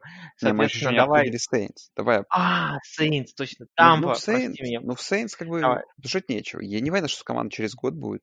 Как я, я, я смотрел их cap space. По-моему, они там что-то на 100 или на 120 миллионов в следующем году вылезают за него. То есть там, походу, тотальная распродажа. Вопрос, конечно, что будет? Трейдить будут пики, просто отпускать людей. Что делать? Ну, как, походу, это какой-то rebuild, rebuild, который Ну, Слушай, затянется. Слушай, ну, эм, вот Saints это еще одна команда, которой нужен квотербек. Но, знаешь, у тебя проблема, что они не могут платить пенсионерам, понимаешь? Ну, есть какие-то Ну, деньги приличные. Да, видимо, не знаю, что они будут делать, конечно, это вопрос интересный, потому что, ну, с кепкой можно, я думаю, что-нибудь там придумать, там размазать, э, реструктуризировать контракт, вот это, знаешь, все, понадеяться, что через год она снова вырастет. Короче, с кепкой в НФЛ можно быть достаточно креативным. В принципе, тут много вопросов, да, потому что Майкл Томас пропустил, по сути дела, сезон. Эм, Там Трекван Смит, Эммануэль Сандерс, как бы, ну, не те люди, на которых ты можешь выехать. По сути дела, элитными в нападении у них остались только, остался только один человек, это Алвин Камара. И, в общем-то, больше-то нет никого элитного, потому что Майкл Томас, ну, непонятно, что с ним теперь будет. Будут они отпускать, будут Алк стал менять. героем мемов, бедняга. В общем, тут такая, ну, защита, да, у, охрененно крутая у Нового Орлеана. В общем, я не знаю. Э, Будет интересно наблюдать, потому что я надеюсь, что они не будут это устраивать хрен- хренотень с Тайсомом Хиллом, потому что, мне кажется, это вот, знаешь, это вот на, на 4, на 5 игр. Потом просто это превратится в полное уныние, что все это раскусят. Это все Но опять же, я до, до сих пор непонятно же, непонятно, уходит ли Бриз. Не, он же сказал же, по-моему, все уходит. Ну, как, всегда же можно передумать. Не-не, там он уже сказал, что он уходит. Я не думаю, что Бриз будет передумывать. Он уже мужчина состоявшийся, и там э, Том Брэди уже с ним поговорил, пообщался, и они там друг другу пообнимали и, в общем, пожелали счастливой пенсии. Э, возможно, они потом продолжат, знаешь, там в гольф играть где-нибудь. Но я думаю, все, Бриз уходит. Да, я... Ну, как бы, ну, как бы, и тут уже, знаешь, в принципе, игра была такая, что Бриз ничего не мог. Ну, получается, что Том отправляет дв- двоих, двоих квотербеков-пенсионеров на пенсию. Не, ну, Два пока одного. только, пока только одного, пока. Ну, Я- давай. Давай, ладно, к чемпионшипу. Ну и с Пекерс что? Championship. Давай сразу Тампа против Пекерс. Ну, во-первых, давай сразу скажем честно. Это, наверное, была лучшая игра вообще всего плей-офф пока что. Нет, ну, безусловно. Тут, наверное, спорить, Тампа, спорить бессмысленно. Нет, шикарно. Шикарная игра, конечно. Это просто... Смотрели мы её с Брейвом, назвали ее просто битвой умов, потому что вот особенно вот эта вот концовка игры, когда я очень сильно горел из-за плейколлинга Тампы, и тут вот эта вот бомба на 39 ярдов на Скотти Миллера абсолютно не, не абсолютно не очевиднейший вариант для паса, для такого Хейл Мэри под конец это заслуживает, конечно, определенного уважения со стороны Эрианса. И, ну, тут вот прям ну, слушай, ка- ну, каждый на самом момент деле, можно все, вот, разбирать. Все, эти, все эти бомбы, э, на самом деле Тампа весь сезон пытался что-то такое делать, да, когда они играют коротко-коротко, потом бац, неожиданный момент кидают бомбу, иногда это проходит, иногда, когда это не проходит, кажется очень странным, иногда это заканчивается перехватами, при этом я могу сказать, знаешь, что у меня вот нет проблем с этими перехватами, потому что, как правило, это просто превращается в пант. Да, и, соответственно, если ты на 3-1 кидаешь бомбу и, и мяч перехватывает, по-моему, первый как раз перехват так случился, и первый или третий, я не помню. Mm-hmm. Когда такое происходит, ты, в принципе, ничем особо не рискуешь, потому что если ты, ты по сути дела, пробил бы пант так и так, то есть ты, возможно, потом теряешь 5-10 ярдов, но, в общем, возможно, такая игра и стоит свеч. Ну, тут, знаешь, эм, игра запомнилась несколькими там спорными решениями, вот, вот опять-таки вот этими плейколами, опять-таки решением Маквея э, не играть 4-8. Маквея? Ой, Маквея, господи, Мак... сына Маквея. А, э, как этого? Ну, давай, вспоминай. Ля, ля, ля Флера. Вот. Ла Флер. Ля Флера, да. А, тренера Гринбея не играть 4.8, потом э, эти различные флаги странные.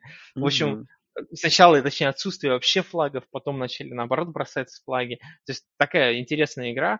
Плюс э, очень много дропов было у команды из Тампы. Я, мне кажется, что это все-таки эффект погоды. Если Том Брэди привыкший играть в холодную погоду, то, вот, мне кажется, Эванс и его товарищи как раз-таки к этому не привыкшие, потому что даже второй перехват, как ты вспомнишь, там как раз-таки произошел, когда чуть-чуть был мяч переброшен через Эванса, и от его рук отскочил. И, да, да. И... Не, ну, одно стоит факт, честно сказать, что э, по сути, ну, как бы мы, я, я так этот, захвачу, то есть э, тот тачдаун, который сразу был после фамба во второй в начале второй половины, да, мы его отнесем. А вот то, что было вот после этого владения, то есть после того, как стал 28-10, вот до, вот, вот до этого момента, до 28-10, абсолютно идеально играл Том. То есть насколько вот эти выверенные передачи у него, насколько точность, шикарное вложение. А вот, конечно, потом точность очень сильно просела. Тут тоже стоит отметить, тоже даже в моментах с перехватов, то есть, да, можно сказать, что от Эванса, от Эванса скочило, но еще есть факт, да, того, что, честно говоря, ну, там можно было намного точнее этот пас сделать, и это прям, ну, в некоторых моментах... Слушай, мне кажется, вот по поводу вот этого паса, мне кажется, он специально немножко намеренно перекидывал, потому что там лайнбекер был между ним и Эвансом. И Том часто так делает, когда он опас... типа защищается от перехвата, если, если, лайн... типа, если э, coverage идет сзади, то он бросает очень низко, а если coverage между им и принимающим, то он наоборот перекидывает. В надежде, видимо, была идея, что если Эванс не поймает, ну то просто уронит. Но так получилось так, что он прямо его сбил прямо в ну, повезло, в руки, в руки сейфити.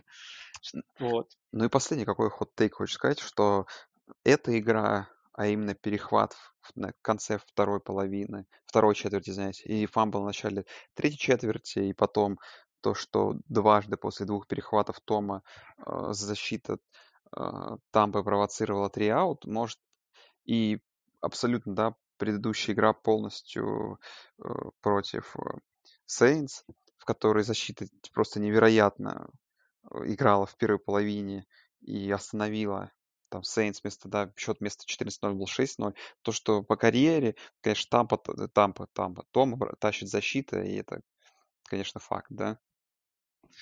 Несомненно, несомненно. Ну, если серьезно, мне кажется, этот сезон показывает, э, насколько Тому Брэди в Нью-Ингланде не давали респекта если вот серьезно. Вот это мои мысли были после всего вот этого, потому что э, в первую очередь человек не просто пасует мяч, мне кажется, человек поменял э, в команде культуру, и то, как к ней относятся, то есть и все там репорты из команды идут о том, насколько, что это команда Тома, что это типа, нападение Тома и так далее, что он там даже за защите помогает, что он там и то, и то. То есть, э, мне кажется, это показывает, насколько лидершип качества кутербека, в принципе, в лиге недооценены.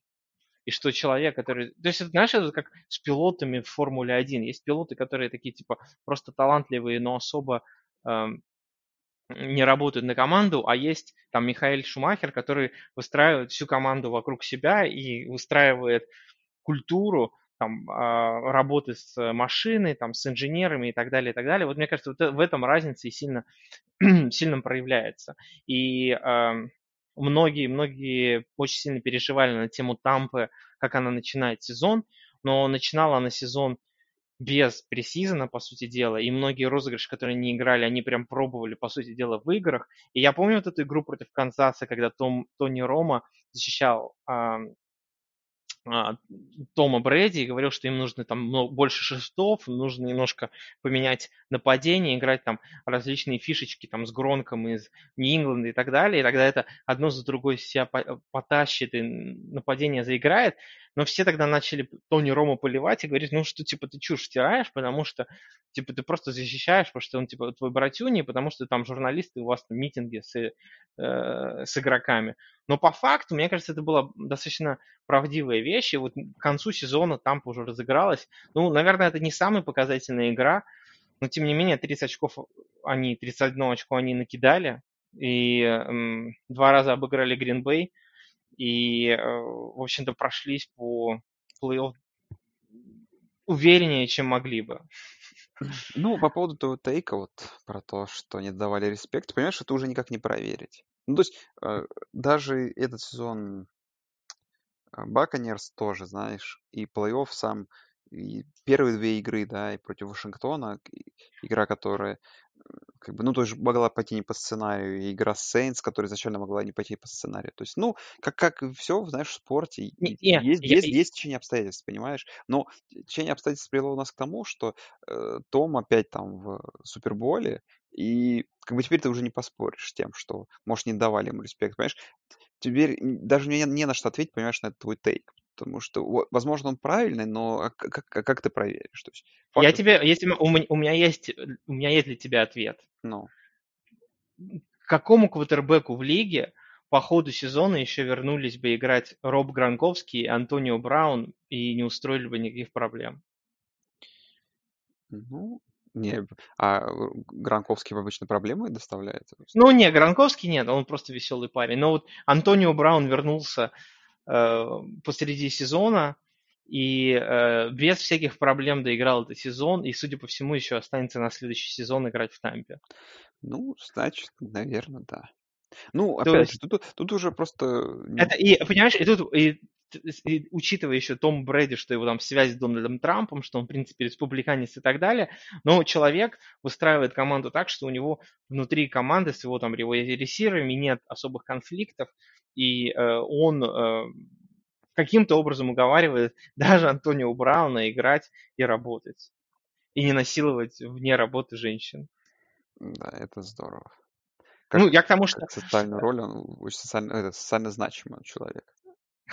Нет, я к тому, что это, вот этот аспект, мне кажется, во многих командах недо, недооценивается, в принципе, от квотербеков, потому что квотербек – это такая позиция, которая предполагает лидершип, да, там, ну, если об этом эм, достаточно часто, ну, мы видим это в фильмах, да, вот там вспомнишь там какие-нибудь Friday Night Lights или так далее, или вот там uh, Any Given Sunday, и вот все остальные фильмы, где там квотербек это важный человек в раздевалке, но мне кажется, во многих командах это не так. Это если люди с характером, как Джей Катлер, которым, в принципе, такие флегматичные им все равно, а есть э, люди, там, как Пейтон Мэннинг, как Том Брэди, которые за собой ведут. Вот э, э, мне кажется, это на самом деле достаточно значимый момент для того, чтобы построить именно там династию и великую команду.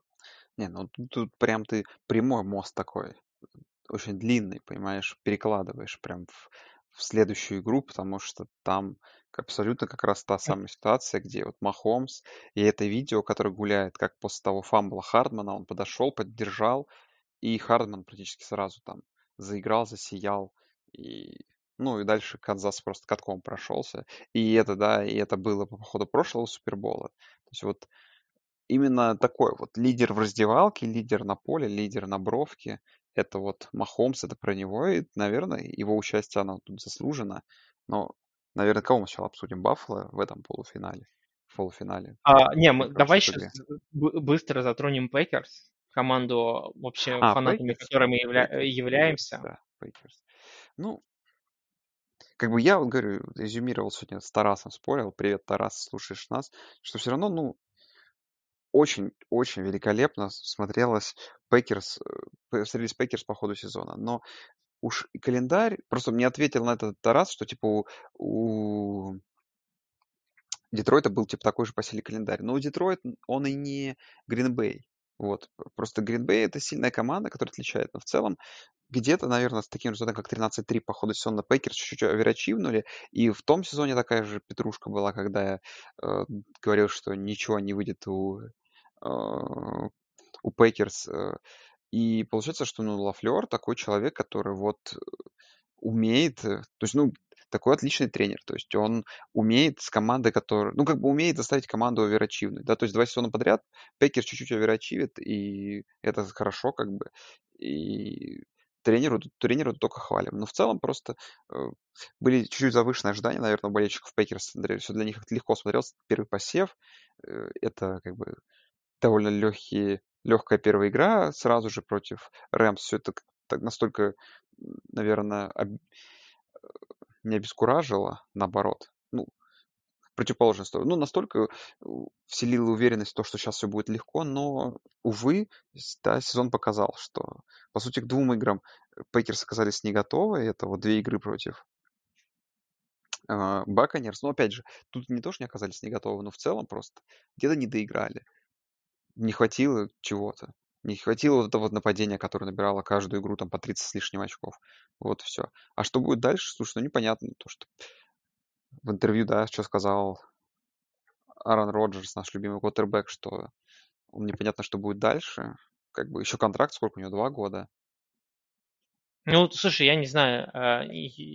Но у них есть Джордан я... Лав, самое главное, за которым они, я напомню, сделали этот, Trade up. Trade up. Я не знаю, делали, я не помню, делали они trade up или делали, нет. Делали, делали. А, мы, же, мы же смотрели великолепный стрим. Да, да, да. Да, окей. делали а, trade up. Ну, эм, что, я не знаю, как бы, что с э, Джорданом Лавом, но, как бы, мне кажется, избавляться от Аарона Роджерса сейчас, это очень Да нет, глупо. конечно, это глупо. Я, Да, то просто, Аарон ну, он, понятное дело, тоже обескуражен, понимаешь? И, может быть, порой тебе тоже точка, точка невозврата проходится. И вот, возможно, когда, знаешь, подумать, когда вот ты два года доминируешь в НФК, два года доминируешь в НФК, все великолепно у тебя. Сначала ты попадаешь под Garoppolo, проигрываешь, потом у тебя через сезон все опять великолепная команда, но тут к тебе просто приходит Том Брэди в твою конференцию и в своей единственной игре в чемпионшип НФК обыгрывает тебя сразу же. Это тоже, знаешь, наверное, ментально, ментально непросто, я уверен. Ты- хочешь э, самую безумную статистику, которая вообще может быть Давай, про, про Тома Брэди? давай. За 19 полных сезонов Тома Брэди, Так. вот если мы исключим его сезон, когда он себя, когда ему поломали ногу, Так, за 19 полных сезонов Тома Брэди э, 10 из них он играл в Супербол. Так. То есть, если Том Брэди играет в сезоне, то больше шансов того, что он будет в Суперболе, чем нет. блин, а я сегодня, кстати, если хочешь заиграть в статистику, сегодня тоже смешную статистику увидел. А, Там она, правда, была приведена к 10 из 21, то есть он за 21 сезон 10 раз попадал в плей-офф. Там где около 45%. Это больше, чем э, процент трехочковых у Стефа Карри. И то есть Да, в да, да. теории, да, больше шансов, что Том Брэди попадет в Да, но там Супербол, пе- чем Стеф Карри забросит треху, что казалось просто абсурдом, кажется. Потому что Стеф Карри, я думал, забивает каждую треху. И ну, это еще, да, но это еще смешнее, если ты берешь его сезон, когда он сломал колено, и первый сезон, когда он не играл в старте, когда он там вышел только на одну или две игры. Да. А, не, ну это, конечно, безумие, безумие абсолютно. Я не знаю, как это объяснять. Биллс Chiefs. В общем, ну, на самом деле игра получилась такая, Ну, без вариантов особых. Ну, вот я украду мысль. Ну, э, Брейв записал, что, написал, что они какой-то подкаст записали, поэтому я, скорее всего, озвучу то, что он уже скажет в подкасте, но так как мы обсуждали эту, эту игру, пока смотрели с ним, что ты, когда андердог, ты должен признать, что ты андердог, играть как андердог. И бить филдголы против Канзаса, против Махомса, это не андердог менталити. Ты не выиграешь, будучи андердогом, то есть ты не выиграешь игру. То есть, а... Ну вот это как, это как Филадельфия, когда она брала свой Супербол. Помнишь, когда они выходили в этих в масках Дога, Крис Да, выходил. да, то есть они не парились. И как, ну и помнишь, что вот они делали в Суперболе против э, Новой Англии, в котором они были а, тогда большим андердогом. То есть ну, все считали, что ну сейчас просто по ним катком прокатится. Они вот играли все эти, помнишь, трикплеи, фейки. Ну это, это А, они- помнишь, они еще скопировали этот трик-плей, который, типа, они, э, сыграл с Да, пасом этого да, именно да. на Брэди, вот, они его вот, вот, повторили. вот, вот как ты, вот как ты выигрываешь команду, будучи андердогом. Но когда ты бьешь на 4 и д- 4 гол с двух ярдов филд гол, проигрывая минус 12 или минус 15, я не помню, да ты не выигрываешь. И, и- и имея Джоша Аллена Имея Джоша там. Аллена, который головой вперед э, пролетает 10 ярдов, просто падая вперед, как бы автоматически там он набирает больше, чем 2 ярда. Ну да, это, ну так как бы не выигрывается игры. Тут, наверное, немного оказались не готовы Биллс. Вот. А по Биллс нет вопроса тебе. Слушай, ну, по Биллс выходит, наверное, в этот, м, преси- в этот preseason, постсезон, извиняюсь, с такой вот мыслью, наверное, то, что off-сезон, вот, не мог вспомнить слово, э, с, так- с таким, наверное, с такой идеей о том, что, смотри, сейчас им в ближайшие пару лет нужно бороться до гегемонии Канзаса. И вот вопрос, что нужно сделать Биллс в межсезонье, чтобы через год, играя в финале конференции против, ну, условно, в финале конференции против Чифс, обыграть их. Вот что, вот чего вот им не хватает? Ну, я думаю, что им не хватает, наверное, плеймейкеров нападения. То есть, ну, одного, Слушай, ну одного, если, Дикса, если, если, одного Дикса недостаточно. Я думаю, им нужны, им нужны ресиверы. если бы, понимаешь, если бы я знал ответы на такие вопросы, Не, ну, конечно, я бы, на- наверное, занимался бы другими вещами. Но на самом деле сложно. Ну, эм, я даже не уверен, что им не хватает ресивера. Возможно, им нужен, эм, учитывая, что современная НФЛ, знаешь, такая специфическая, возможно, им нужен такой вот игрок э, из бэкфилда, типа по, по типу Макафри, Камары, знаешь, что-то такое. ну да, им нужен, ну, я, да, им какой-то игрок скилл позиции нужен, согласен. Он такой раз- разносторонний очень сильно. Да, и вот, Что, наверное, Макафри хороший пример. Чтобы помочь им, чтобы разнообразить. Ну, потому что на самом деле там, когда Макафри даже с Кэмом играли, у них получалось, в принципе, выходил отлично, да. Да. И, и, а, такой человек, который может быть и чекдауном для Аллена, если нету вариантов, который поможет и э, отвлекать некоторое внимание от Аллена, если надо и так далее. Просто сейчас, конечно, там Синглтери это, конечно, не тот человек, который может тащить их в бэкфилд. Потому что у них главный, главный рашер у них в команде это сейчас Джош Аллен. Что, в принципе, конечно, неплохо, это отличная тема, э, двойная угроза от квотербека, но мне кажется, если бы у них был какой-то вот перочинный ножик, не Тейсом Хилл, конечно, а какой-то типа вот Камара и Маккафри, я думаю, это было бы им идеально. Ладно, посмотрим. Ну, как бы, будем честны, как бы, э, тут, ну, Канзас слишком хорошо играл. То есть тут такой Канзас не победить. Ну, слушай, на самом Выглядел, а, вот, я я, не... кстати, вспомнил, как выглядела эта игра, я вспомнил, это я вот тоже мысль во время просмотра ос- осмыслил. Это выглядело как игра на Мэддене, где ты играешь за, за Баффало, где ты играешь за э, Махомса, у которого 99 скиллы на легкой сложности, и у тебя вот есть два топ-ресивера, Хилл либо, э, либо Келси, и ты просто, знаешь, кнопку нажимаешь и знаешь, что, как бы, ну, легкая сложность, защитники не поймают, просто кидает мяч, а он попадает точно в ресивера. Это сразу бигплей на 30 ярдов, каждый розыгрыш такой. И вот примерно эта игра походила, и это Просто, ну, это, это реально смешно. Ну, тут видишь, Насколько это просто. С, с Канзасом, вот это вот, знаешь, эффект, э, с Канзасом сейчас есть эффект э, сверхсильной команды, когда э, тебе, у тебя складывается впечатление, что они играют в полноги иногда, и ты не знаешь, реально они играют в полноги, и у них есть возможность прибавить, или а, на самом деле э, прибавлять там уже не так, и- не так и много. То есть ты знаешь, иногда бывает, иногда что действительно они могут прибавить, а иногда что оказывается, что когда им нужно прибавить, они проигрывают. Вот это интересный момент. Я не знаю, как, да, то есть, но складывается постоянно впечатление, что Патрик Махомс играет так, как будто он играет с детьми. Ну, да. Ну, вот эта игра прям показала. Ну, слишком просто проходила. Ну, с- смотри, видишь, Саш, насколько я помню, мы когда перед началом сезона мы записывали подкаст с нашими предсказаниями, насколько я помню, я предсказал именно плей-офф Канзас Сити Чифс против Тампа. Возможно, слушай. Это нужно переслушать, посмотреть, но если так говоришь. Поверю тебе, я не помню. Не, мои болл предикшены очень хороши были. Тампа и... Да, да, Тампа и и Даллас. попадут, не Тампа и Грин Бэй не попадут в плей-офф. Не это повз- А, а Даллас в Суперболе Даллас. Суперболь. Ну, не, ну опять же, это одна травма квотербека, и Они и до трав- травмы травма, да. умудрялись понимаешь, сливать. если бы травму получил не, не Даг, а Аарон и Том, понимаешь, что все с моим предикшеном было бы в порядке. Окей, а, ну давай обсудим Супербол теперь. А, Давай, Канзас давай Чифс обсудим, что против про бол будет в Мэддоне. В Мэддоне Про. Бол, давай.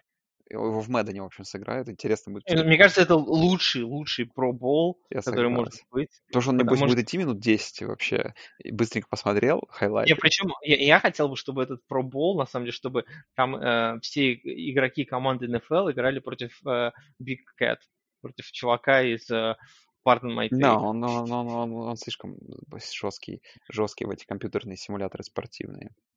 Он прям читерский. Я вот помню, что когда он стрел, играл в этот NCAA на, на сложности Хайсман, на самой высокой, и при этом он ставил скиллы там, типа, что у соперника Я помню, на да, 20 он на 25% больше, и все равно отбитан сезоном проходил.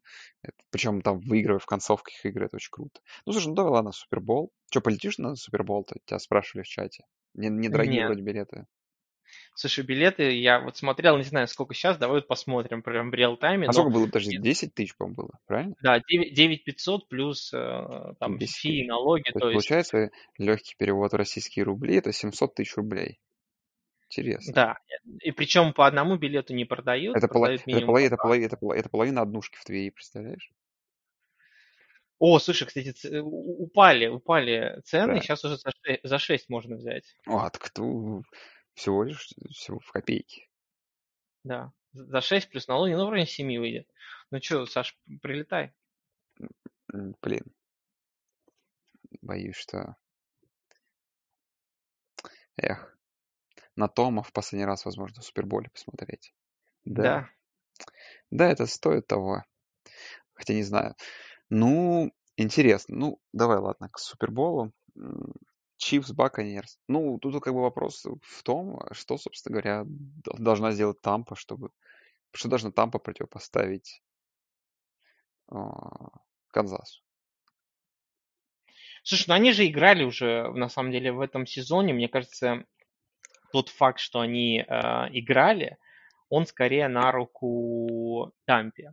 Более того, там игра была, казалось, сначала идет в одну калитку, и там первой четверти был 17-0, кажется, и ну, казалось, что игра просто так и закончится легко, но потом э, как-то, как это иногда бывает, да, э, у Тома Брэди, то там подъел, там подъел, там подъел, и в итоге к четвертой четверти они уже подошли практически с воз- с возможностью камбэка, и там игра, конечно, была по счету, она типа 27-24, ну, по, по реальной игре там на самом деле не очень близко было, но тем не менее, эм, мне кажется, они тогда во второй половине игры нащупали, как игра против Канзаса, а, потому что Канзас набрал всего 7 очков во второй половине, и а, многие люди говорили, ну, это потому что они расслабились, но, если честно, я такие вещи не очень покупаю, потому что я не, покуп- не покупаю то, что команда, ведя не там не 50-0, а там, знаешь, еще и достаточно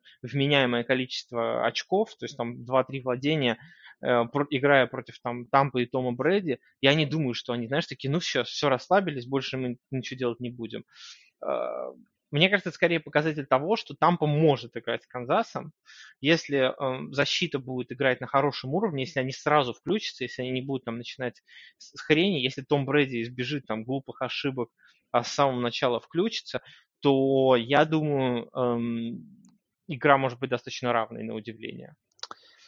Плюс это, был, это было достаточно уже, это было два месяца назад, э, а Тампа с той игры на самом деле только прибавляла, то есть там они потом уже обыгрывали гораздо увереннее все остальные команды. И эм, сейчас еще вернется Антонио Браун, Майк Эванс здоров, э, Гронк, то есть там по Годвин, по составу, ну, на- наверное, даже по скилл-позициям Тампа нисколько не уступает э, Канзасу, то есть по, по набору ресиверов. Э, наверное, даже превосходит по набору ресиверов. То есть нет ни одной команды лиги такого набора ресиверов, как Эванс, Браун, Годвин э, и плюс еще Гранковские. Поэтому Ну, наверное, ты прав, но в целом, как бы я, если э, для себя резюмировал ту как-то игру, то я думал, упрется все в то, что, как бы, тоже, да, о чем я говорил, пошутил про то, что Тома вся защита, тащила защита, но вот тут вот защите, которая реально помогала ему вот в этом плей-оффе, нужно еще раз себя проявить. То есть нужно останавливать Канзас, нужно провоцировать их там на потере мяча, нужно останавливать Махомса. Ну, и как бы, да, с Махомсом как бы та, та самая игра, наверное, которую вспомним, Канзас против Патриотс два года назад, три года назад уже, извиняюсь, финал, финал конференции, тут знаменитая игра. Вот та первая половина от Бельчика, вот это абсолютно долгое владение мячом, длинные драйвы, результативные. То есть, ну, то есть, чем меньше оставляете время, чем меньше мяч держит э, Махомс, тем лучше. Так что тут как бы Томи нужно проводить быстрые, длинные драйвы и результативные, а защите включиться. Но в целом... Ну, в общем, затащить, э, я думаю, смысл такой, что Тампе надо затащить э, Канзас свою игру. Да, такой да. рваный ритм. Да, э, именно, именно это. Да. И давить, ну, как бы, ну, знаешь, если какая-то команда и может именно противопоставить что-то Канзасу своей защиты, то, мне кажется, это Тампа этого года, потому что давление, ну, Дилайн там на самом деле реально дикий. То есть э, очень хорошо они себя показывают. И, и там и такие эти люди уже, которым вроде много лет, там и Пьер Пол, и, и Суну, они продолжают на самом деле очень высокий уровень держать. Поэтому в этом плане, я думаю, игра, мне кажется, будет достаточно ровной. По крайней мере, не хотелось бы, да, не хотелось бы, чтобы Супербол получился унылым говном. Но и в защите, я, я думаю, э, Тампа и Том Брэди уже, они насмотрелись на сильные защиты. И я думаю, что защита Канзаса не сможет их прям остановить полностью. Я не думаю. То есть я думаю, что все равно они будут набирать очки, они все равно будут двигать цепи и так далее. И э, тем более, что еще Антонио Браун э, вернулся, а Том Брэди достаточно хорошо в последнее время с ним играл. То есть варианты будут. То есть, в принципе, любую вот комбинацию, которую они хотят сделать, у них есть игроки, есть персонал на того, чтобы это разыгрывать. Э, все здоровые вернулись, то есть может делать все, что угодно. Если они реально подготовятся, то я думаю, должна быть ровная, ровная игра. Тут сложно даже говорить о матчапах, потому что, мне кажется, все и, и по обеим сторонам мяча все решит в то, как нападение будет справляться с защитой. И я думаю, наверное, ключевой, как ты сказал правильно, это будет матчап, это Канзаса против именно защиты э, Тампы. Ну, как если для себя, вот я так подумал, когда увидел эту фору в минус 3 очка, конечно, это большой респект в пользу Тампы. Ну, вот как по мне. И если как бы Э, Канзас будет играть, как играл с Баффало, я думаю, ну, нападение будет настолько легко, да, проходить поле, я думаю, что ну, есть там шансов не будет никаких. Ну, я не знаю, я не уверен. Я говорю, мне кажется, будет достаточно близкая игра. Мне кажется, мне кажется, минус 3 в пользу Канзаса это достаточно объективный а, показатель? Ну, возможно. Ну, как бы так, наверное, если такой вот вопрос задавать тебе. Ну вот вспомни, про, вспомни прошлогодний Супербол, да, и игра, в принципе, была достаточно ровная. Была достаточно ровная, согласен. Да, при... Ну, я считаю, что защита прошлогодняя Сан-Франциско была куда сильнее. Защита, э, защита была куда сильнее, она под конец уже выдохлась, но нападение, мне кажется, было куда слабее, чем нападение ну, Тампа. Согласен. На, на, нападение Тампа в конце сезона по там DVOA это было где-то топ-4, там, топ-5 нападения. Возможно, в теории нападение Канзаса оно сильнее за счет Патрика Махомса и так далее, но это не, скажем так, не разные потолки. В то время как у, у Сан-Франциско все-таки нападение, да, и мы помним, там у, э, у Джимми Гаропола, у Джимми Джи были шансы для того, чтобы там провести камбэк, и он не смог это сделать. В данном случае э, шансов, мне кажется, у Тампа оставаться в игре будет больше.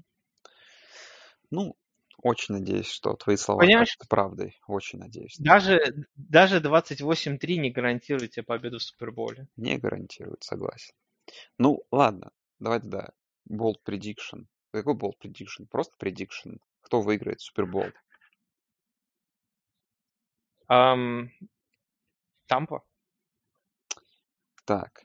Но у меня с прогнозом плохо, поставлю на Канзас. Тогда, получается, шан- у Тампы шансы еще вдвойне увеличиваются. Проклятие Ноника. Но Это хуже, чем... Это Хот- даже специ- хуже, чем проклятие обложки Мэддена. специально Сереги Самошкин скажу, что в следующем году Даллас будет в Суперболе. Следующий сезон наш. Ну зачем ты ему такую подлянку делаешь снова? Нормально, в следующем году все в порядке. Там Дак вернется, все будет хорошо. Так, ну что, все? Да, на, на этом, я думаю, пора заканчивать. Уже час сорок. Заказывай давай рэп-песню. Да я не, не знаю. После ф- Надо что-то про машину после того, вот этой истории, которая заняла 15 первых минут подкаста, кстати. Не знаю, не знаю. Ставь на свой выбор. Я тяжело мне что-то выдумать. Ладно, друзья, возможно, мы услышимся после Супербола. Возможно, в планах у нас даже видеоблог, ну, не видео, вот этот видос, мы live запишем какой-нибудь, ну, онлайн там со зрителями, может, но Слушай, посмотрим. возможно, я, я даже э, смонтирую видео из Тампы. А, да, возможно, даже Илья смонтирует видео Но и это была игра с Атлантой на 17 неделе. Да, возможно, если Илья полетит на Супербол, смонтирует видео с Супербола. Это highly unlikely. Ну, ничего страшного. Всем спасибо, друзья. Услышимся, возможно, когда-нибудь. Всем удачи и крутых подкастов и побед в ваших командах во всех матчах. Особенно Далласу. Всем пока. Во всех, во всех оставшихся играх. Во всех оставшихся играх Далласу победы.